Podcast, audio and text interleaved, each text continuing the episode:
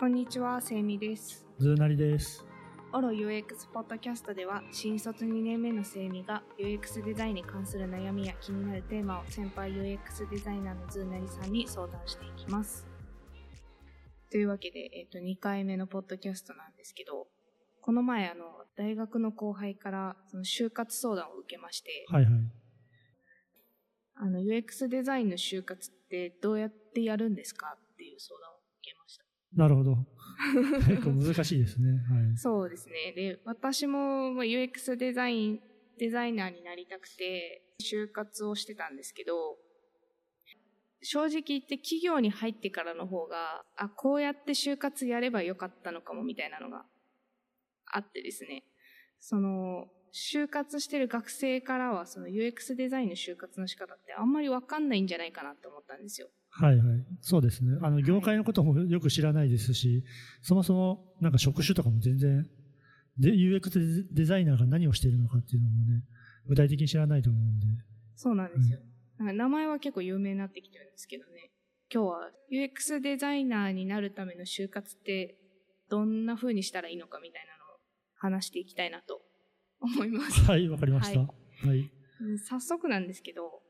まあ、前回第1回では軽く自己紹介もしたんですけど、ズーナイさんが UX デザイナーになるまでって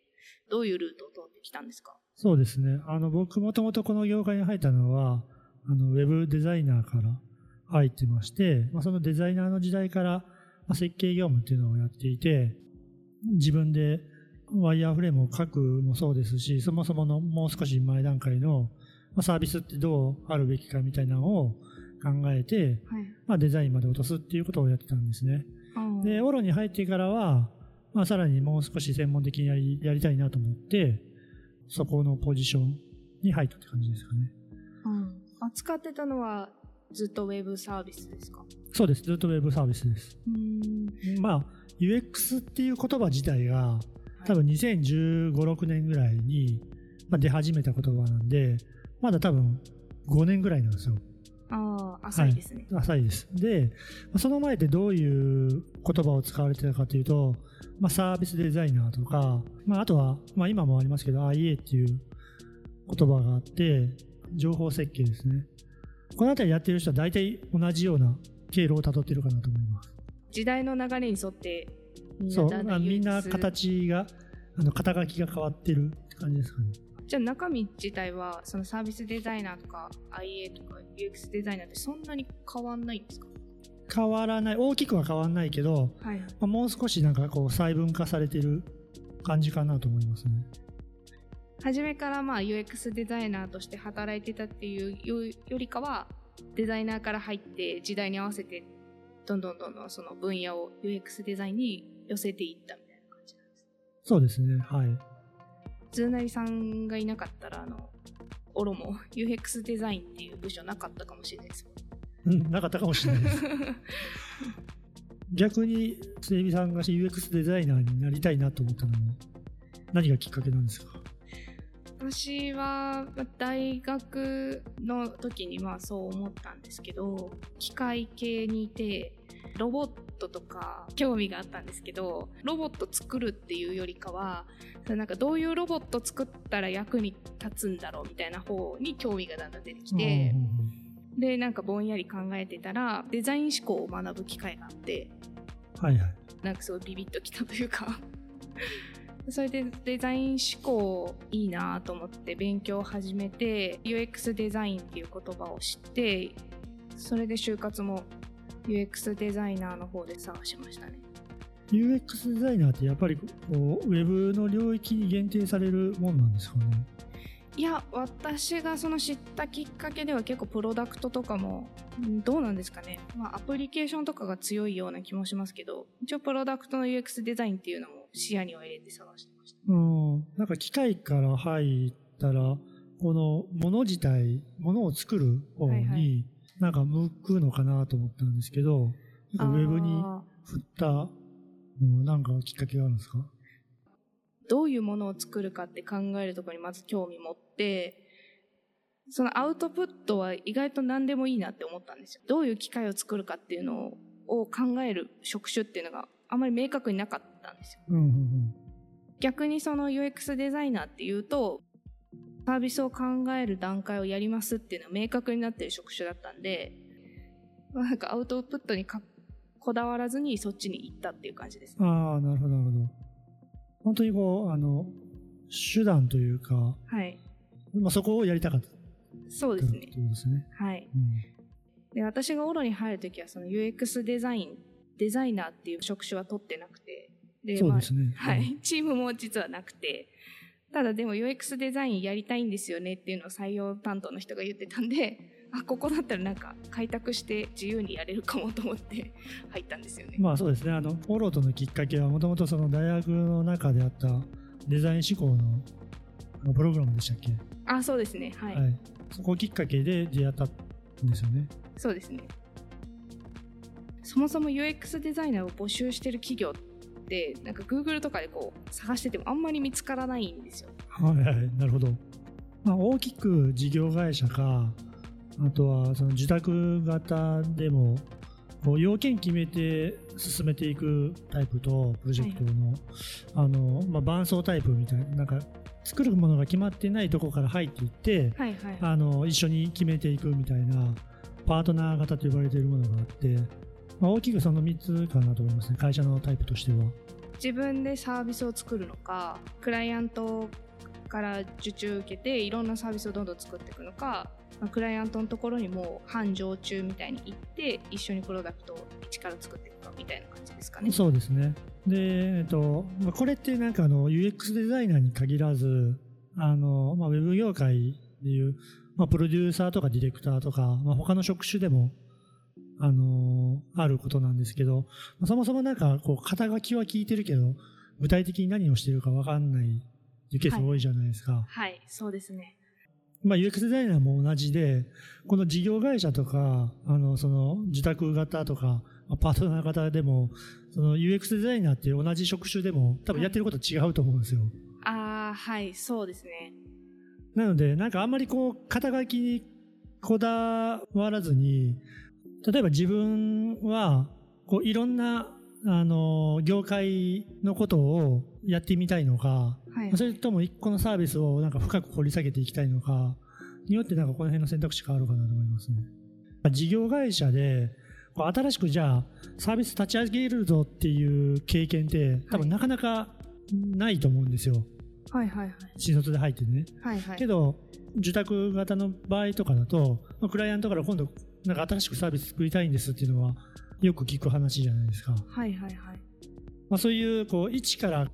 考えてものを作っていきたいっていう人だと多分自宅とかパートナー型っていうところは向いてると思うんですね。あの事業会社とかだとやっぱり既存のサービスを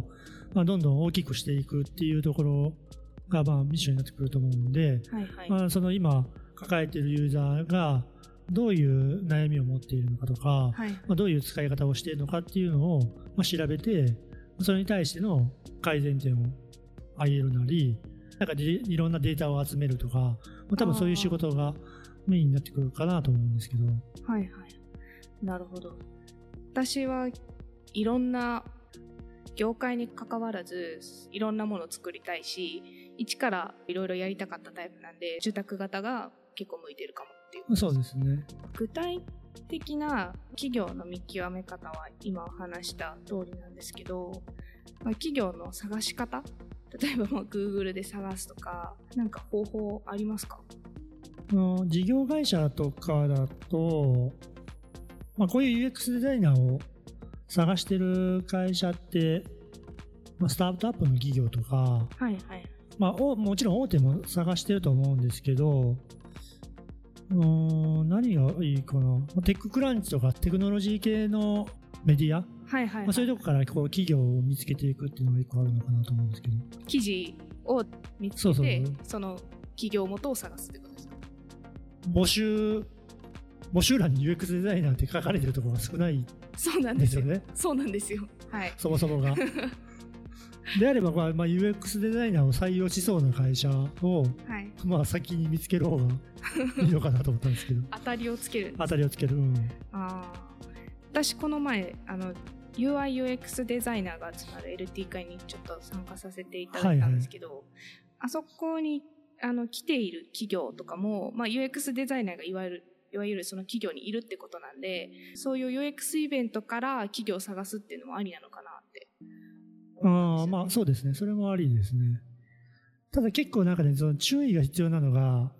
今こう UIUX デザイナーって話出てきたじゃないですか。はいはい。そのなんか名称出てきた時に 大体求めてるのってどっちかっていうと UI のデザイナーの方。まあ、画面の見せ方とか。そうそう。あの本当にデザインの領域。はいはいはい。見た目のデザインの領域のをできる人たちを探してる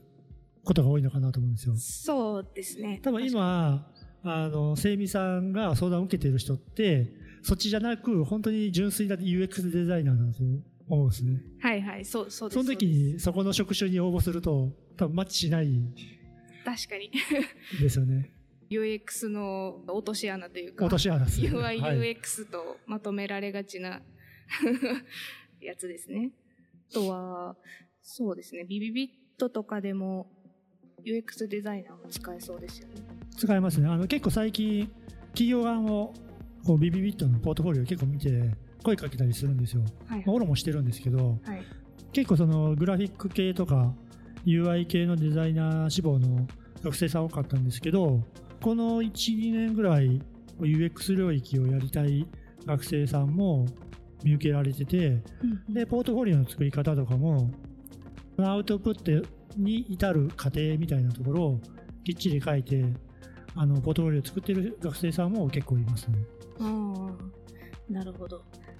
そこに登録してみるっていうのもありですね。はい、今、あの、ポートフォリオの話出たんで、就活、UX デザイナーの就活のなんかポイントみたいなのを最後にちょっと話しましょうか。そうですね、はい、あの私機械系だったんでまずポートフォリオを作るっていう概念が全然なくてですね確かにあのセイミさん僕面接してるんですけど ポートフォリオなかったですよね。なかったですね。もともとそのイベントで出会ってるんでなんか まあそこの辺の知識はあるのかっていう前提で面接はい。したんで、特にその辺はなんか見なかったですよね。あれ結構危なかったと思いますね 私。ポートフォリオは、まあ、UX デザイナーの就活だったら必要ですよね。あった方が、まあ、断断然有利だと思います気をつけなきゃいけないと思うのは成果物を見せるのが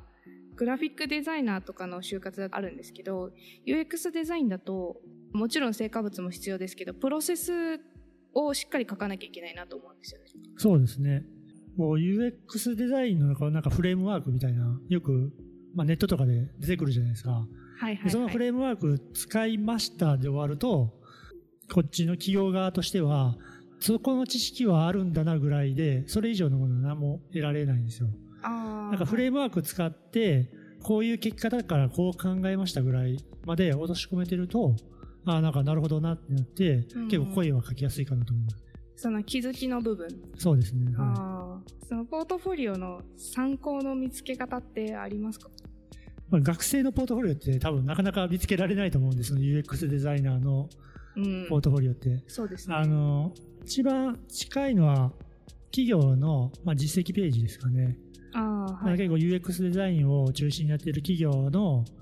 過去の事例その、はいはいはい。とかって、まあ、アウトプットの形も載ってますしあとそれに至るまでどういうふうに進めていったかとか、まあ、どういうフレームワークを使ったとか、はいはい。まあ、どういうデータがあったからこういうものを作ったのかみたいなの書かれたりするじゃないですか、はいはいはい。まあ、その作り方をそのままポートフォリオではめれると思うんでそのあたり参考にするかのがいいのかなと思いますね。企業の実績ページ。うん、UX デザインをやってる企業の、まあ、違いというか、まあ、事業会社受託型パートナー型みたいな話とかをしてたんですけど、まあ、面接とかその前の説明会でいろいろ質問していくのが大事になると思うんですけどどういうことを聞いたら UX デザインその企業の UX デザインを具体的に知れるのかみたいな。実際に現場を経験している人なら、はい。まあ、面接の時とかにこれどうどう進めているんですかとか、うん。どういう体制でやってるんですかっていう質問は出しやすいと思うんですけど、うん。まあ、そもそもその経験がないとなんかまあイメージしづらいですよね。ああまあそうですね。採用の担当の人に聞いてもわからないかもしれないわからない。まあ、実績はね、あの、実績でまあ、大きくこのタイ3タイプは見つけられるかなと思うんですね。どのタイプなのかはまあわかる。だけど、い一番はまあ、インターンに参加するのが一番いいかもしれない。ちょっと雑だけど。そうですね。インターンって、あの、ある程度こう、実務でやってる、そのやり方みたいなのを、うん1日2日とか、まあ、1週間ぐらいの